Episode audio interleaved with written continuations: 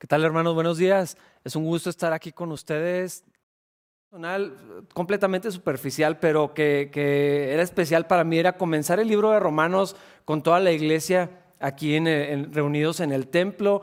No va a ser así y pues bueno, vamos a comenzarlo allá en sus casas y, yo estoy listo para compartir la palabra de Dios con ustedes. Este libro de, de Romanos estoy seguro que mientras vayamos estudiándolo, al ir leyendo, al ir siendo eh, instruidos en la palabra y cuando podamos concluirlo, vamos a ser desafiados en nuestra fe, vamos a, poder encontrar a Cristo de muchas maneras. Hay bastantes testimonios que pueden encontrar en internet de grandes hombres de la fe donde ellos fueron atrapados por el Señor y capturados en sus corazones por la palabra de Dios cuando estudiaron el libro de Romanos. Muchas personas han venido a la fe en Cristo al encontrar el contenido de la carta de Pablo a los romanos. Así que me da emoción comenzar este libro y ver lo que Dios puede hacer en todos nosotros. Tal vez algunos vengan a Cristo, tal vez otros sean avivados en su amor por el Señor. Tal vez muchos entendamos cosas que habíamos dejado a medias, que no estábamos completamente seguros o que habíamos olvidado eh, como sea, donde quiera que estemos, yo estoy convencido que el Señor va a hablarnos mm, eh, de muchas formas al estar estudiando esta carta. Y si quieren ir ahí al primer capítulo de Romanos, el apóstol Pablo escribió esta carta 20, 25 años después de haber tenido ese encuentro con Jesús, eh, donde fue transformado, donde el Señor lo encontró en el camino a Damasco y le dice, Saulo, ¿por, qué me estás persiguiendo? ¿Qué, estás haciendo? Ah, y desde entonces su vida no fue la misma. Y podemos ver la trayectoria. Más de 20 años después, el corazón de, de Pablo sigue ardiendo por el Señor, sigue encendido en una pasión por servirlo, por llevar el mensaje del Evangelio a otras personas. Y entonces escribe esta carta a, los ciudadanos de Roma. Ya había plantado varias iglesias, tenía mucho tiempo cumpliendo con este ministerio de llevar el Evangelio a los gentiles, de, hablarles de Jesús, eh, establecer iglesias, dejar líderes y toda esta obra misionera que Pablo había estado haciendo cuando decide escribir esta carta. Eh, Roma como la capital del imperio romano, eh, si, si la gente allí conocía al Señor, Posiblemente la esperanza de Pablo era que de allí el mensaje se fuera esparciendo y pudiera llegar a, todo el mundo, eh, o al menos la parte del mundo que estaba dominada bajo el imperio romano. Y esto era lo que estaba en su corazón. Él no había estado ahí, no conocía a estas personas, tal vez algunos cuantos por algunos pasajes que vamos a encontrar eh, a la mitad de la carta, pero, pero Pablo no había estado allí, él no había establecido una iglesia. Sin embargo, el Evangelio había llegado a muchos creyentes que estaban eh, deseosos, había otras personas que querían acercarse y, algo estaba sucediendo y el corazón de Pablo era, yo quisiera estar allá, yo quisiera ir y compartirles, pero como no puedo ir, eh, no puedo hacer lo, que anhelo hacer, eh, pues voy a hacer lo que sí puedo hacer, lo que el Señor me permite.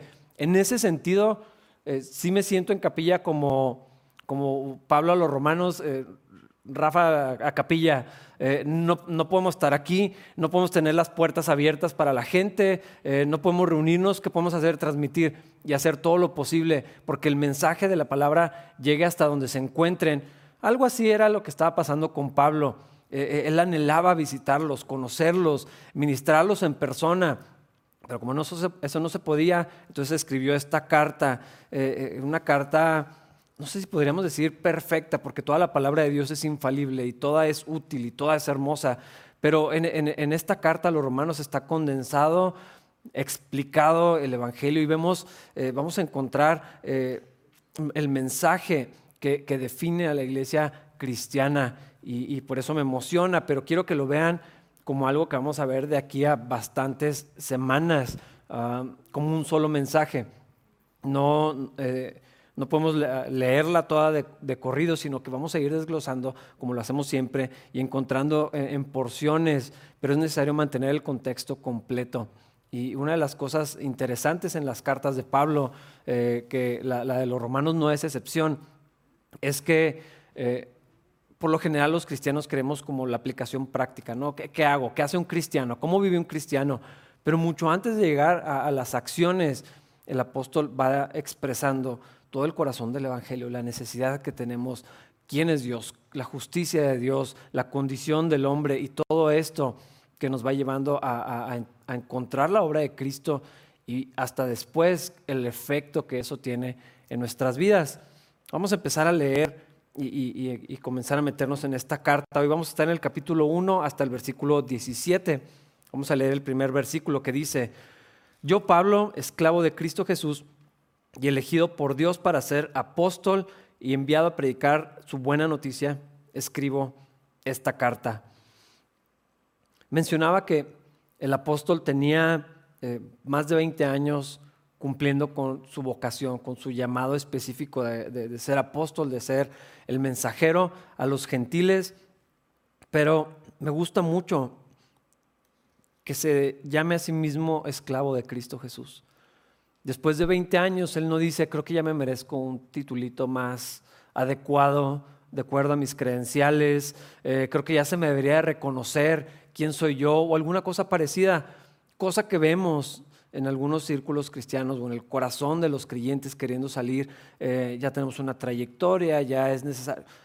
Pablo se presenta a sí mismo porque recuerden que estas personas no lo conocían. Y él dice, yo soy esclavo del Señor Jesús. No dice, eh, soy uno de los pilares de la iglesia, eh, de nada que les estoy contactando. Ah, o sea, él es, yo soy siervo del Señor, esclavo por voluntad propia. Yo he decidido, eh, desde el momento que Cristo me encontró, servirlo y lo sigo haciendo después de tantos años de, haber sido llamado por Él. Sigo siendo esclavo de Cristo Jesús. Y habíamos visto que eh, esta misma idea el Señor Jesucristo ya la había presentado con anterioridad, cuando los discípulos estaban discutiendo quién era el más importante, cuando estos dos jóvenes van con su mamá para que ella abogue por ellos y a ver si en el cielo los deja sentarse a la derecha y a la izquierda. Y, varias veces que sucedió este altercado de quién era más importante entre los discípulos, el Señor les dijo, eh, aquí no funcionan así las cosas. Aquí el que quiera ser más grande tiene que servir. Y si yo, siendo el Señor y Maestro, ustedes me llaman así, y si lo soy, si yo me puedo poner de rodillas para lavarle los pies y servirlos de las tareas que pudieran considerarse las más bajas. Eh, y el siervo no es mayor que su Señor. Estamos llamados a servir, no a enseñorearnos, no a tener posiciones, no a tener títulos, a ser esclavos. Pero nadie queremos eso. Eh, queremos que nos sirvan, queremos que me den lo que yo necesito, lo que a mí me gusta, lo que yo prefiero, ah, que otros hagan el trabajo. Si se puede, que más gente se ocupe, menos yo, eh, sería ideal. Pero esta palabra de, Pablo, yo soy esclavo del Señor, yo soy siervo. Eso quiere decir, hago lo que me mandan, cuando me lo pidan, de la manera que lo pidan y lo hago inmediatamente. Esta debería ser la actitud de todos nosotros los cristianos, esclavo de Cristo Jesús y elegido por Dios para ser apóstol y enviado a predicar su buena noticia. Yo les escribo esta carta. Me encanta que Pablo se presente de esta manera y así la gente que recibía la carta o que la escuchaba cuando la leían en, las asambleas. ¿Quién es Pablo? Ah, el, que se llama a sí mismo siervo del Señor. Versículo 2. Dios prometió esa buena noticia hace tiempo por medio de sus profetas en las sagradas escrituras. Una de las cosas más asombrosas de la Biblia es que a Cristo no lo encontramos a partir del Nuevo Testamento.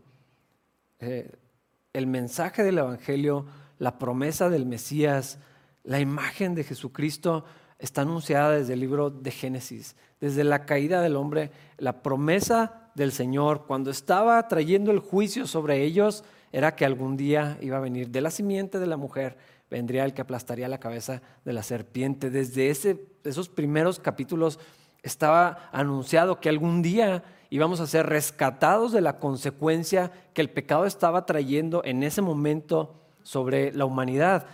Y así desde Génesis por toda la escritura vamos encontrando a Cristo y podemos eh, y deberíamos cada vez que leamos eh, en el Antiguo Testamento buscar a Jesús y ver cómo lo que sucede y las personas que aparecen y las historias que leemos nos hablan acerca de lo que iba a venir.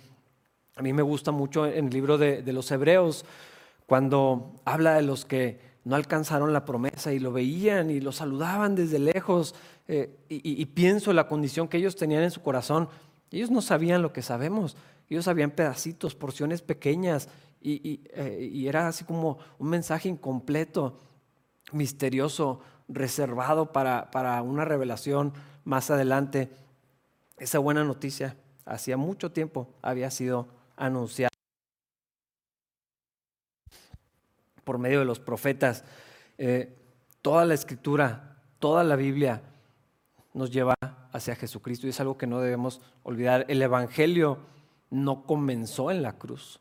Estaba anunciado desde siempre, allí culminó, ahí fue la, eh, el punto más alto de, la obra, donde se cumplió la obra que eh, el Señor había ah, venido a hacer en la tierra en obediencia al Padre y Él dice, eh, terminado es, está concluido lo que tenía que hacer. y ese mensaje siempre se había anunciado y Pablo les está diciendo, este Evangelio no es algo nuevo, no es algo que nos acabamos de inventar, no es algo que estos locos, a los que llaman cristianos, se les ocurrió de repente. Eh, esto es importante porque siguen surgiendo nuevas filosofías y nuevas maneras de pensar y, las cosas que no se habían descubierto del comportamiento humano, de la condición del hombre, de las soluciones que se proponen para, para resolver los conflictos en, el corazón de las personas y en las relaciones interpersonales. Eh, el Evangelio no es una de esas cosas que salió de repente como una propuesta. El Evangelio estaba trazado desde siempre. Siempre había sido el plan de Dios desde, desde el momento que, el, hombre eh, falló y ofendió al Señor. Ya estaba lista la respuesta. Eh, e, esto es algo atesorado por muchos años. Es un mensaje sólido, preparado de antemano por Dios. No fue su, su plan de emergencia, no fue su, algo que se le ocurrió porque las cosas se le salieron de control, ya estaba anunciado, ya estaba avisado y los que habían eh, puesto atención encontraban la promesa de Cristo. Si ves en los primeros eh, versículos del Evangelio de Lucas, por ejemplo, eh, las promesas allí se empezaban a cumplir y algunos hombres y mujeres que anhelaban la venida del Mesías y sabían del bebé Jesucristo y decían, es que ahí está el Señor, se está cumpliendo lo que hemos anhelado aunque muchos estaban ciegos a esta verdad. Pablo continúa en versículos 3 y 4. La buena noticia trata de su Hijo. Otra vez lo que acabo de mencionar. El Evangelio se trata de Cristo. Todo lo que sucede en la Biblia se trata de Jesús, no de nosotros. La mayoría de los mensajes eh, cristianos o que se enseñan en la iglesia cristiana resaltan al hombre eh, y puedo decir uno de los ejemplos más notables. Eh, se nos enseña o se nos ha enseñado que nosotros somos David venciendo a los gigantes de la vida. Eso no es cierto. Eso no es lo que la Biblia enseña. Es Cristo quien resalta ahí. Tú no eres David, yo no soy David. Cristo es David. Nosotros somos los que están aterrorizados, escondidos, los que no saben qué hacer, los que están temerosos, los que viene el gigante a desafiarlos y, no, tienen, no, tienen, ninguna propuesta y se quedan callados y avergonzados. Eso somos nosotros hasta que viene Cristo y Él eh, nos rescata y Él interfiere y Él destruye al enemigo. Eh, pero ese, ese enfoque que ligeramente parece que, es cambiado eh, cuando de, fondo está cambiando toda la imagen de la escritura hacia el hombre. Yo soy el importante, yo soy el héroe, yo soy el centro, todo se trata de mí, lo que Dios hace, por favor, que, lo haga para mi favor. Ah, no, no es así el Evangelio, la buena noticia, se trata de Cristo. Y después nosotros. Somos bendecidos, somos alcanzados, somos redimidos, pero la escritura y el Evangelio se trata de Jesús. No se trata del plan maravilloso para tu vida, se trata de la obra increíble y asombrosa de la gracia de Dios, de su amor. Él primero, Él en el centro, Él el más alto y después nosotros. Esto no debería ser ninguna vergüenza, esto no debería ser algo que nos moleste o nos incomode. Eh, ¿Por qué tendría que ser de otra manera? ¿Por qué nos ofendería que Jesús sea más elevado que, nosotros? Eh, sin embargo, es necesario aclararlo y reaprender que en la escritura no tenemos que encontrarnos a nosotros, tenemos que encontrar a Cristo y lo que Dios nos habla acerca de su Hijo. Y este Evangelio se trata de su Hijo.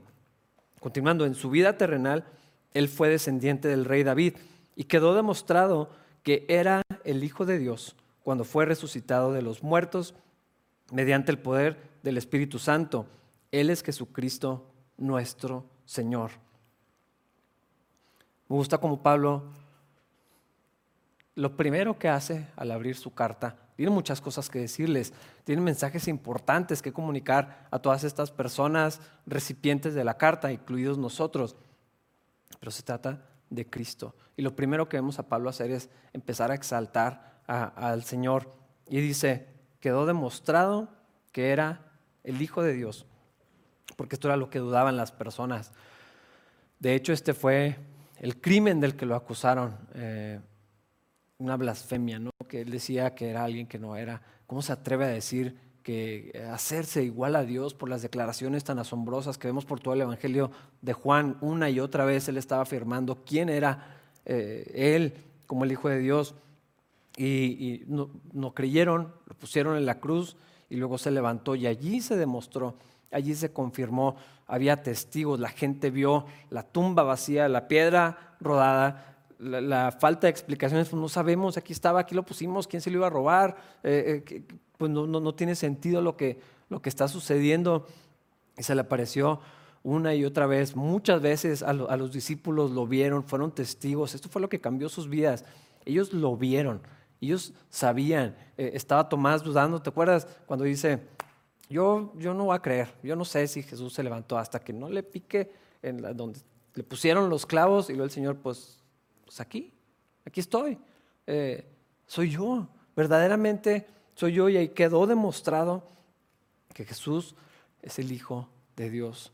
No es nada más un maestro, no es un filósofo, no es un revolucionario, no es alguien con un mensaje de amor, es el Hijo de Dios. Ese es el centro del Evangelio. Nosotros no seguimos a un hombre, seguimos a Jesucristo, Dios hombre, que es completamente diferente. Y esto quedó demostrado en un acto poderosísimo eh, que celebramos cada, cada Semana Santa. ¿no? Recordamos ese evento que cada domingo que estamos aquí reunidos estamos celebrando. El Señor se levantó. Por eso nos reunimos los domingos. Eh, eh, cambió la historia de la humanidad y la iglesia se reúne los domingos a celebrar, anunciar, a proclamar que Jesús se levantó entre los muertos. No está en la tumba, no está en la cruz, no desapareció como todos los otros líderes de movimientos. El Señor está en el trono, está sentado a la diestra del Padre, está gobernando, está cumpliendo su ministerio, intercediendo por nosotros.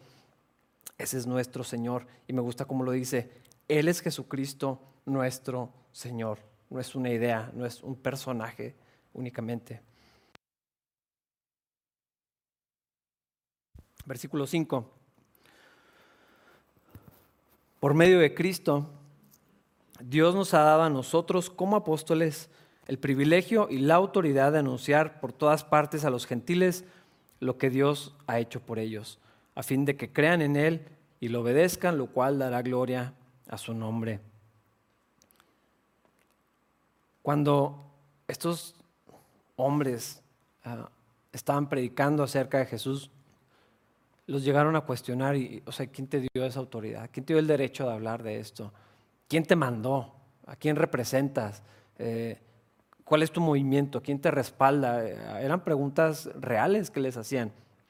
Pablo está diciendo, esto que yo les digo, este mensaje que les estoy escribiendo, que les estamos anunciando, lo hacemos, eh, lo decimos por la autoridad de Cristo mismo. Él nos mandó a decirlo no se nos ocurrió. No fue algo únicamente que pasó y bueno, pues, pues tengo ganas de contarle a los demás.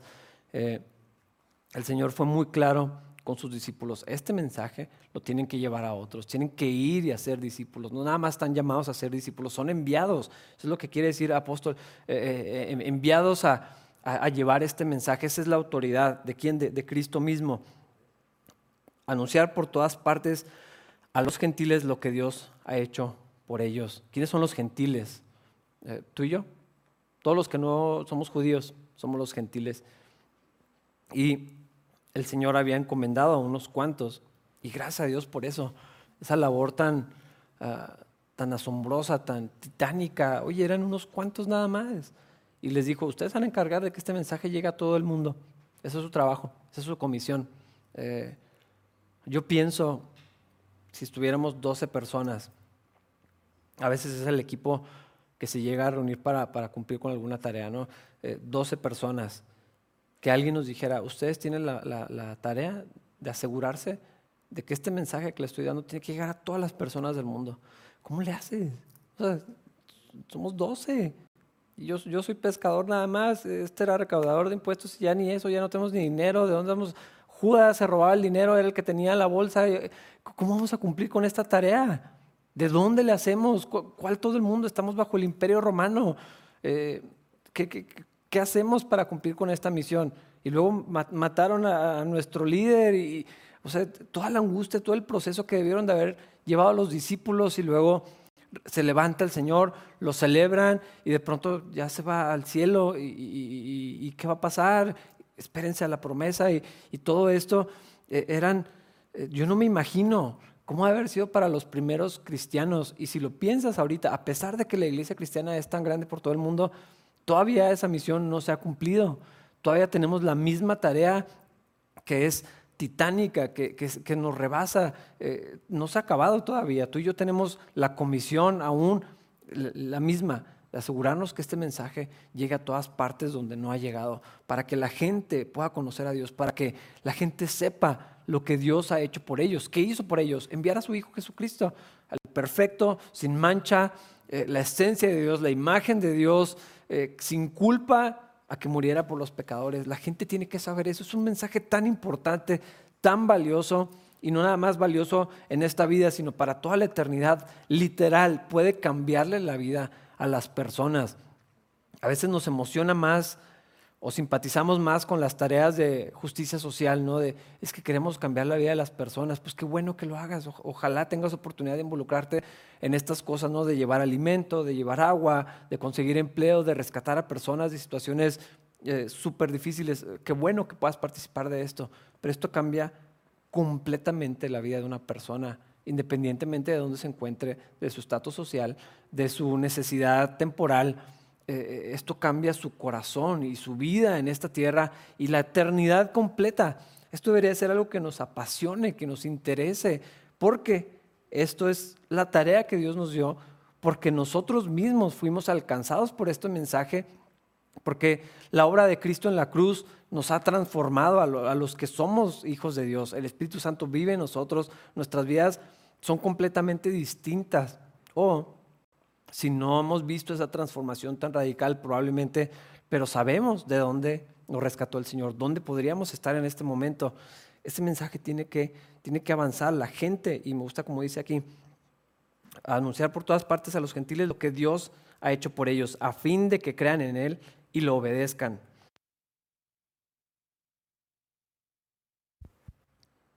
La idea no es nada más que sepan, la esperanza que tenemos con llevar este mensaje es que la gente cuando escuche el Evangelio pueda creer en el mensaje y luego obedecer. El Evangelio no es únicamente que la gente sepa que Dios los ama. Eh, tienen que creer, tienen que recibir este mensaje en su corazón, tienen que obedecer al Evangelio eh, por medio de la fe y esto va a traer gloria a Cristo Jesús. Y fíjate cómo otra vez aunque somos involucrados en la tarea del Señor, aunque tenemos una obligación, aunque somos privilegiados de participar en una parte con la obra del Señor, la gloria se trata de Cristo. Eh, eh, eh, se tiene que llevar a Él. No se trata de que la iglesia se resalte. No se trata de que la gente sepa que yo he servido a muchas personas o, o Dios me ha utilizado para alcanzar. No. Gloria al nombre de Cristo porque es su obra, es su iglesia, es su misión, es su cuerpo, es su plan, es todo se trata de Él. Entonces este mensaje es por medio de Cristo, se trata de Cristo, la finalidad es la gloria de Cristo. Y, y eso es algo que los cristianos necesitamos recordar constantemente. Nuestras vidas se tratan primeramente de Jesús. Una vez que mi vida es de Él, si yo he sido alcanzado por el mensaje del Evangelio, mi vida ya no me pertenece. Nada se trata primeramente de mí. Y, por eso encontramos mensajes, es más, mismo Romanos lo va a decir más adelante, todo lo hacemos para la gloria de Dios. Si como, lo hago para la gloria de Dios. Si voy, si salgo, si entro, si, si hago no hago, todo lo hacemos para la gloria de Dios. Y Pablo, desde los primeros versículos, sus primeras eh, eh, oraciones, los primeros enunciados de esta carta, están llevando toda la gloria hacia el Señor. Y ahí nos va dejando el precedente y una enseñanza también. Todo se trata de Cristo, de su plan y de su gloria. Versículos 6 y 7. Ustedes están incluidos entre los gentiles que fueron llamados a pertenecer a Jesucristo. Les escribo a todos ustedes, los amados de Dios que están en Roma y son llamados a ser un pueblo santo. Que Dios nuestro Padre y el Señor Jesucristo les den gracia y paz. Me gusta como Pablo, así en un tono un tanto sutil, eh, recuerda eso. Por cierto, ustedes también fueron alcanzados. No, no es como que, eh, ay, pobres de los demás. O sea, dice, ustedes fueron tocados por esto. O sea, esa gracia Dios se las ha dado a ustedes. No se les olvide de dónde vienen, no se les olvide de dónde fueron rescatados, porque ustedes estaban en la misma condición o estarían en la misma condición que todos los demás que no conocen al Señor Jesucristo. Todavía, a ustedes les estoy escribiendo, recuerden, el Señor los llamó a ser un pueblo santo. Y algo que, que me gusta de esto es, no fuimos llamados algún día a ser santos somos los santos. Me gusta que en otras partes de la escritura así, así se nos llama. Escribo esto a los santos o ustedes los santos. ¿Quiénes son los santos? Los cristianos. Esto suena como, no, podría sonar arrogante para, algunos. Eh, y leí algo que me gustó mucho que decía acerca de la salvación, ¿no? pero, pero creo que puedo aplicar esto. No es arrogante decir lo que somos. No es arrogante decir los cristianos somos santos, porque eso está basado en la obra de Jesús. Sería, eh, sería ofensivo que dijéramos, no, pues bueno, ni somos tan santos, ah, porque entonces es como decir, no, no, pues la obra de Cristo no está tan completa, eh, pero no es así. Desde el momento que fuimos encontrados en Cristo, ya somos santos, ya somos limpios por su obra, no por la nuestra. Pero cuando decimos, no, pues no, como que todavía no. Eh, eso habla de que estoy poniendo los ojos en mí, en mis fuerzas, en mi obra, en, mi, en, lo que yo puedo hacer. Y no es así. Yo soy santo y lo puedo decir con toda la seguridad porque el crédito se va para Cristo, porque Él es el que me hace santo, Él es el que me hace acepto delante de Dios. Pero si yo digo, no, pues es que todavía pues, este, la obra de Dios está muy, eh, eh, híjole, hay que tener mucho cuidado con eso porque le quita la obra, la, gloria a la obra del Señor. Es, decir, que su obra no, no, fue suficiente. Es decir, que la obra de la cruz eh, no está completa todavía. Y eso es peligrosísimo. Eso es una herejía, eso es una ofensa terrible para el Señor. Somos los santos. Y luego entramos en un proceso de santificación. Son las dos cosas al mismo tiempo. De una manera posicional, delante de Dios yo ya soy justificado por la obra de Cristo si yo creo en Él por eso somos justificados por la fe, pero ya soy santo. Y aparte me van a santificar y me van a procesar y me van a transformar hasta llegar a la imagen de, Cristo, ¿no? O sea, toda eh, la, obra que Dios va a hacer en mí, transformadora, que va a ser visible para los demás, eh, sí va a ser gradual y esa sí va a tomar toda la vida hasta que el Señor venga o me llame a su presencia. Pero posicionalmente, delante de Dios, somos los santos, los escogidos eh, por Dios. Pero sí nos da como pena decirlo, porque suena raro para las personas que no conocen y no entienden el Evangelio. Eh, porque es como decirles, pues tú no, pero pues es la verdad.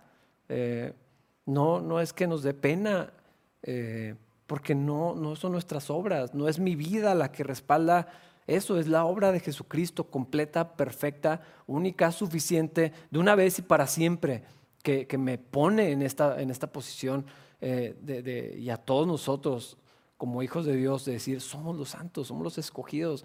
Y por eso Pablo nos está recordando, para la gloria de Dios definitivamente, pero eso es lo, lo que somos.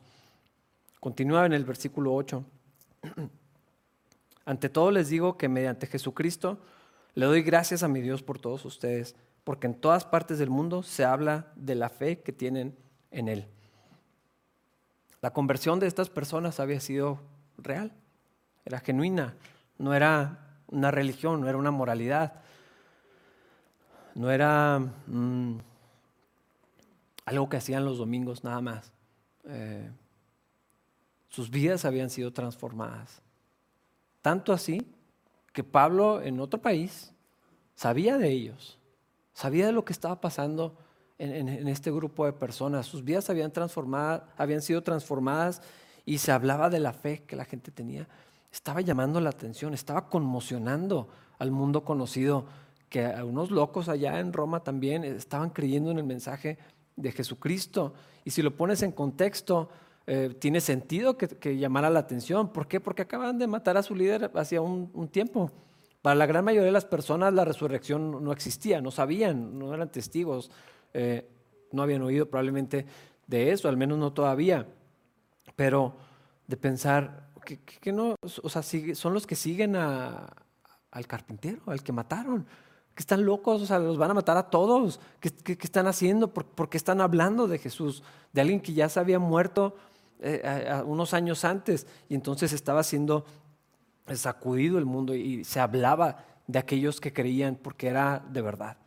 O sea, no eran, no, no era eh, nominal, no era de, palabra, no era de, de tradición familiar, eran vidas que estaban siendo transformadas y se hablaba acerca de la fe que estos hombres y mujeres tenían. Entonces Pablo, me gusta mucho eso porque él no sentía celos de lo que estaba pasando allá.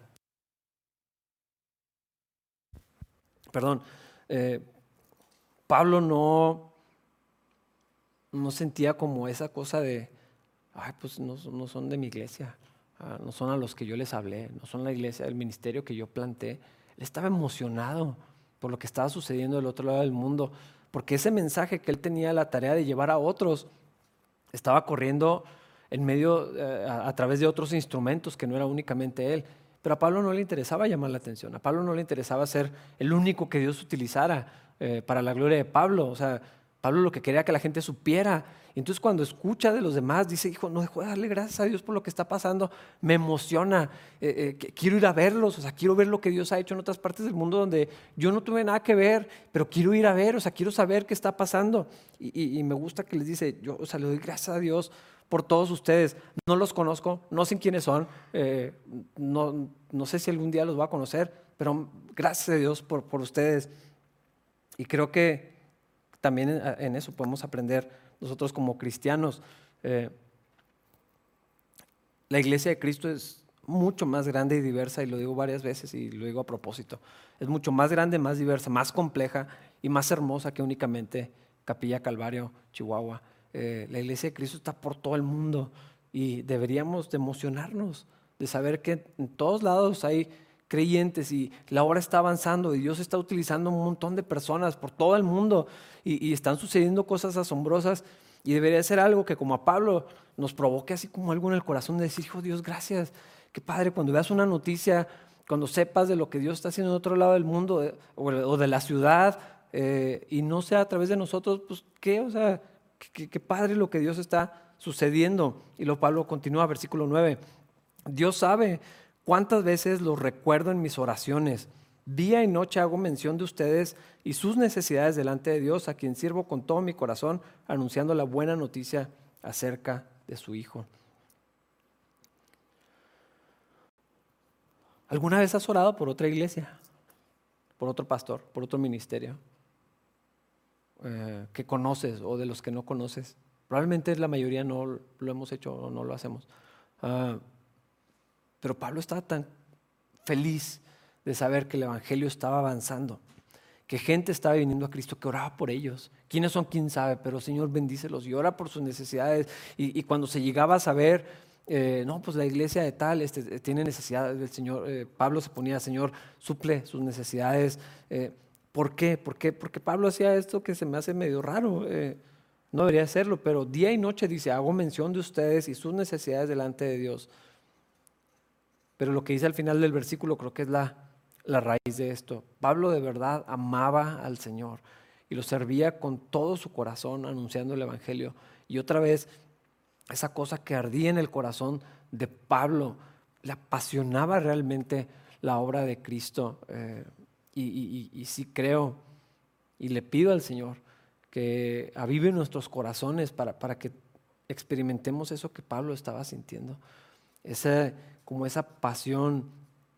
Eh, los que lo hemos experimentado en algún momento de nuestra vida eh, o, ahorita, sí es como algo que arde adentro, es algo que, que anhelas, es algo que quieres que pase, es algo que, que, dirige tu vida, que es lo más importante eh, y que te permite disfrutar y hacer todo lo demás, pero, pero eh, esa pasión de, de, vivir para Dios, de haberlo conocido, de servirlo, de, de saber eh, quiénes somos ahora, eso era lo que tenía Pablo y por eso, por eso se ponía a orar por todo el mundo. O sea, ay, qué bueno, ellos también sienten lo mismo, conocieron al Señor, que, eh, se, emocionaba y, quiero hacer esto, y quiero hacer más, y quiero visitarlos, y quiero saber qué está pasando ahí en, persona. Y es lo que dice ahí en versículos 10, y 12, 10 al 12.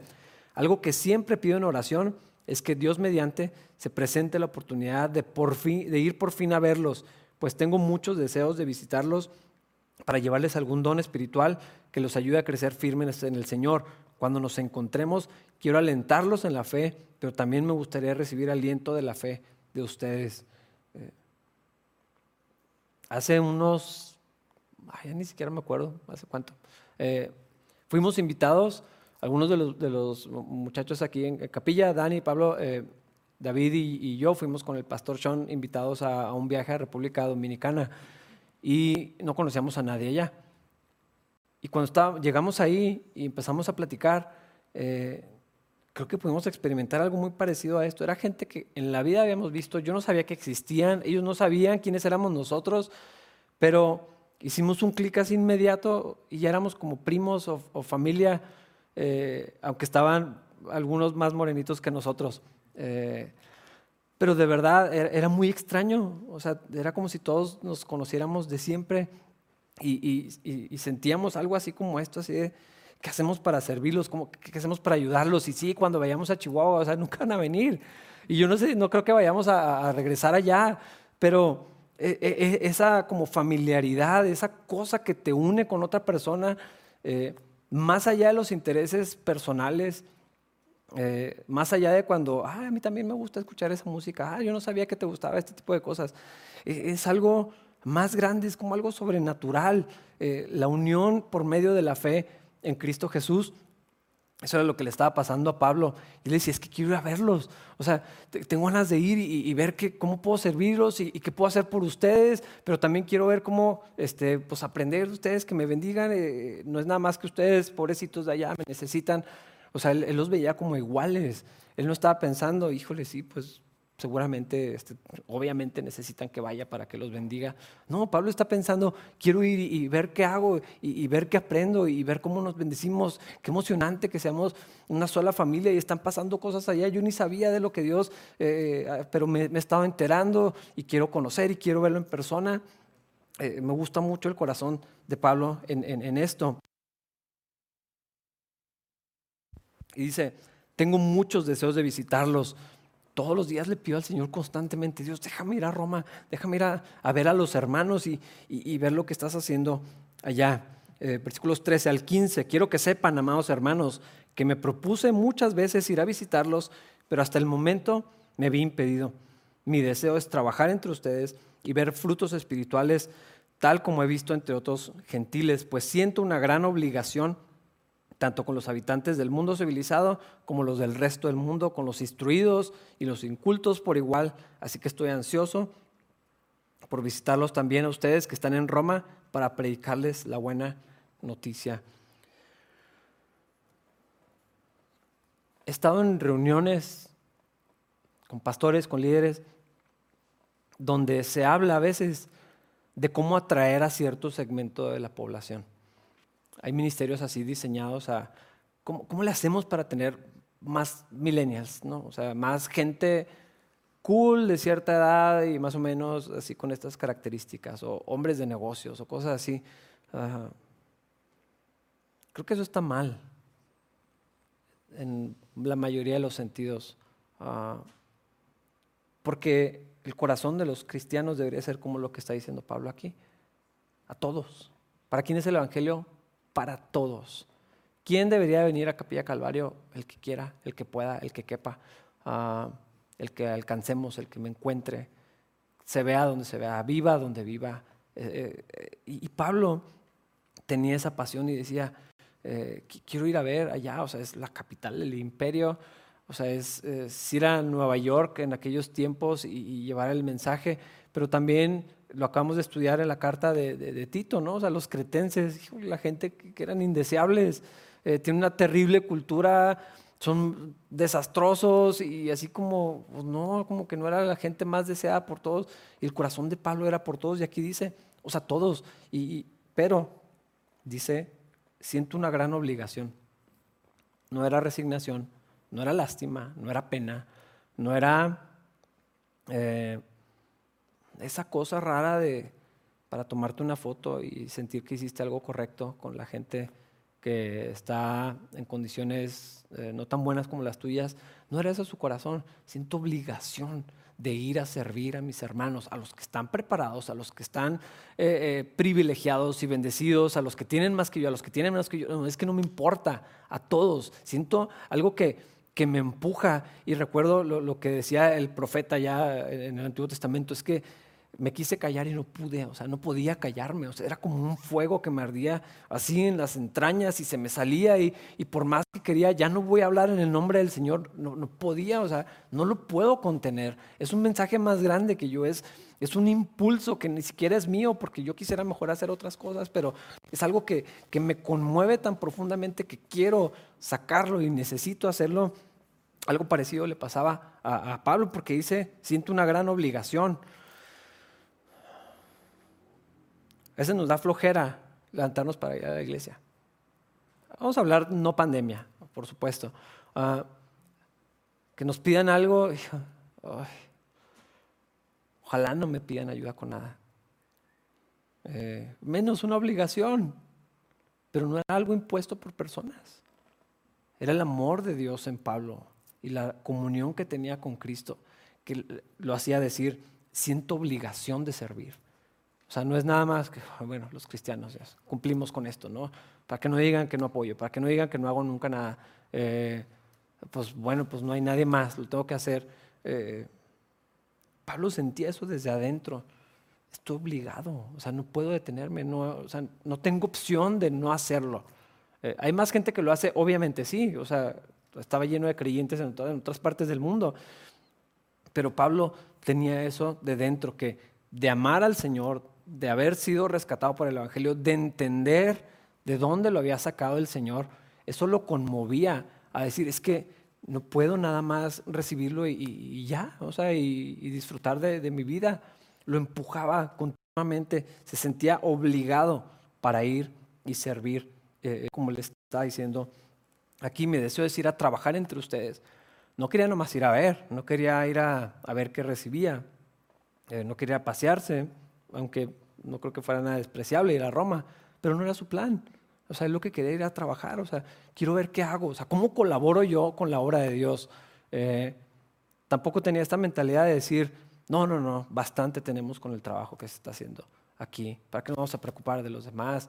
¿Para qué vamos a complicarnos la vida? No, o sea, decía aquí y allá y donde se pueda y en todas partes, y quiero ir para allá y le pido al Señor la oportunidad de ir y servir más. Ah, casi no conozco gente que quiera trabajar más. De nada. Eh, o sea, si pudiéramos evitarlo mejor. Pero Pablo quería más trabajo, más servicio, más responsabilidad, más lo que se pueda, o sea, lo que Dios me, ponga en las manos. Y, me gusta mucho eso porque eso no es algo que le puedas poner encima a la gente. Yo no les puedo decir, hermanos, sientan esto. Pues, ¿Cómo le hago? O sea, es imposible. Pero si nos acercamos a Cristo, va a ser inevitable sentir esto que estaba sintiendo Pablo.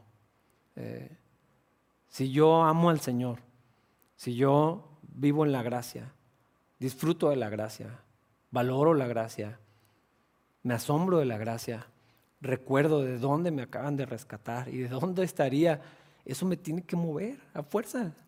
Eso, eso va a producir en mí esa cosa dentro de, tengo que servir al Señor. No puedo no servir al Señor.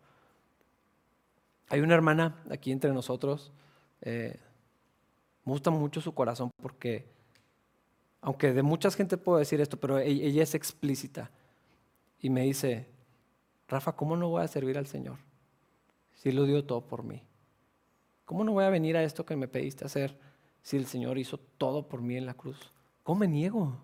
¿Cómo me pongo mis prioridades? Porque él, he tenido, él ha tenido el deseo de regresarle así de que, ¿por qué vienes? Estás enferma, acabas de chocar y perder tu auto. Y me, así, eso pasó un día, literal. Acaban de chocar, se quedó sin carro y como quiera llegó a trabajar lo que tenía que hacer en la iglesia.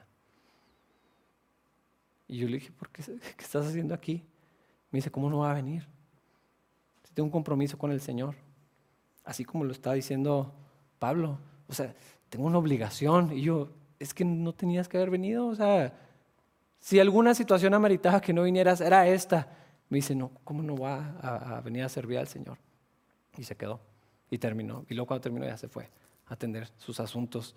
Eh, claro que me asombro de, esa persona, pero eso es lo que tenía Pablo. ¿Por qué? Porque no dejaba de ver continuamente la gracia en su vida. Señor, yo no debería estar aquí, yo no me merezco esto. Tú, o sea, recuerdo de dónde me rescataste, ¿cómo no voy a querer participar de la obra del Señor? ¿Cómo no voy a anhelar servir al Señor? ¿Cómo no lo voy a amar después de todo lo que ha hecho por mí? Pero cuando nos olvidamos de dónde venimos, cuando empezamos así como que poco a poquito a pensar, es que pues como que sí me lo merecía, como que el Señor murió por los pecadores y no necesariamente por mí, eh, y, perdemos de vista o dejamos de asombrarnos o lo damos por hecho. Lo que Dios dice, ah, sí, ya, pues el Evangelio, sí, o sea, tengo 15 años de cristiano, 5 años de cristiano, Pablo tenía más de 20 y no dejaba de estar así como asombradísimo, apasionado de decir, o sea, tengo que participar, o sea, me arde la panza de ir a trabajar allá, a ver dónde más puedo servir y qué más puedo colaborar. Me encanta esto de, Pablo, siento una obligación con todos, quisiera servir a todos, quisiera hacer más, eh, no puedo, no puedo hacer más, entonces eh, estoy tan deseoso de, ministrarlos, de servir, de participar con lo que Dios está haciendo con ustedes, que mejor les escribo una carta en lo que puedo ir, o sea, por mientras, o sea, algo, algo, algo quiero hacer por ustedes. Eh, estoy ansioso por visitarlos para predicarles la buena noticia. Me encanta esto del apóstol.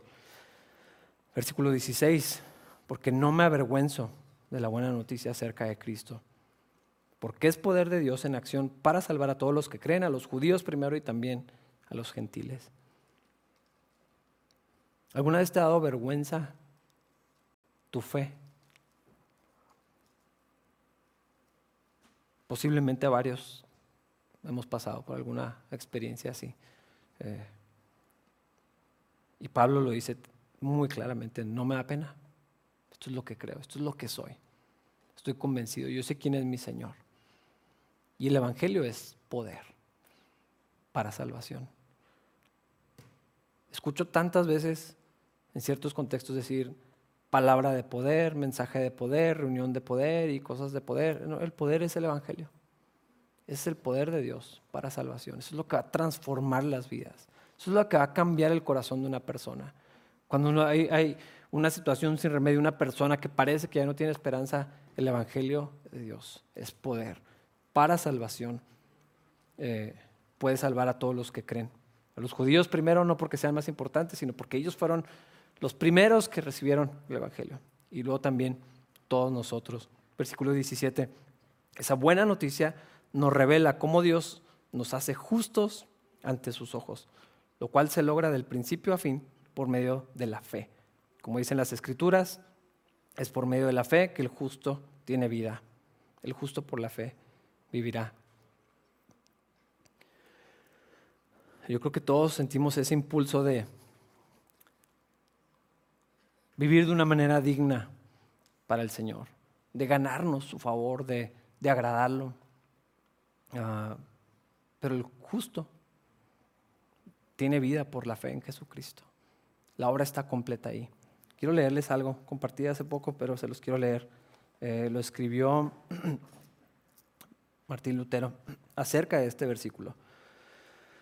Dice, noche y día reflexioné hasta que comprendí la verdad de que la justicia de Dios es esa justicia por la cual, mediante la gracia y la misericordia pura, nos justifica por la fe Entonces me sentí renacer y haber atravesado las puertas abiertas hacia el paraíso. Ese pasaje de Pablo se convirtió para mí en una puerta de entrada al cielo. Martín Lutero cuando entendió, soy justo, soy santo, voy a ir al cielo por la obra de Cristo y no por nada que yo haya hecho. No hay nada en la vida que yo pueda hacer que me gane el acceso al cielo. No hay nada, o sea, no, no, no, hay acción, no hay una vida de servicio, de obediencia, de autoflagelación, de autodisciplina, de nada que me gane un pedacito para meterme al cielo y colarme por, porque fui buena persona. Es por la fe únicamente que yo soy justificado por lo que hizo Cristo. Él me da el permiso de entrar si yo creo en Él. Y este va a ser el centro de todo el mensaje de la carta de los romanos. Probablemente vamos a regresar eh, una y otra vez a este versículo.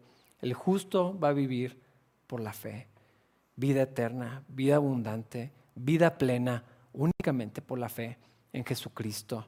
Eh, sí, pero también tenemos que, no, no hay un sí, pero ni un además, es que falta, no, nada. La fe en Cristo Jesús. Eso es lo que transforma nuestras vidas. Allí está el poder para salvación. Allí está el acceso a la presencia de Dios, a la eternidad, a la plenitud, a una vida abundante, a una vida de servicio, a una vida como la de Pablo, decir, soy esclavo del Señor por la fe en Cristo Jesús. Estoy dispuesto a dar mi vida para Él por lo que Él hizo y creo en lo que hizo y soy transformado por lo que hizo y mi vida está siendo moldeada constantemente por lo que Cristo hizo y la gracia que me dio para salvación es la gracia que me sostiene todas las mañanas, tardes y noches de todos los días de mi vida. Yo espero que después de todo este estudio de Romanos o de estar continuamente en la palabra de Dios, podamos todos llegar a este punto que encontró Martín Lutero, que encontró, ah, que encontraron varios hombres de, la fe, este, como John Wesley, el, que comenzó toda esta denominación metodista y todo un movimiento muy grande, un avivamiento muy, muy fuerte su encuentro con Dios al estudiar Romanos, de decir, es que es que nada más por la fe, o sea, todo estaba ahí, era, era muy fácil, o sea, no se trataba de hacer, de dejar de hacer, del servicio, de, o sea, primeramente la fe en Cristo Jesús. Eso es lo que me justifica, eso es lo que me da vida, eso es lo que me transforma, eso es lo que puede traer salvación, es lo que puede traer esperanza, es lo que la gente necesita, es mi trabajo llevar este mensaje a otros y eso es lo que me habilita, lo que cambia mi corazón para que yo anhele servir y bendecir a los demás y que más gente sepa. Y no nada más quiero ir al cielo, quiero que todos los que se puedan vayan también. Y no nada más quiero estar en comunión con el Señor, quiero que otros lo conozcan.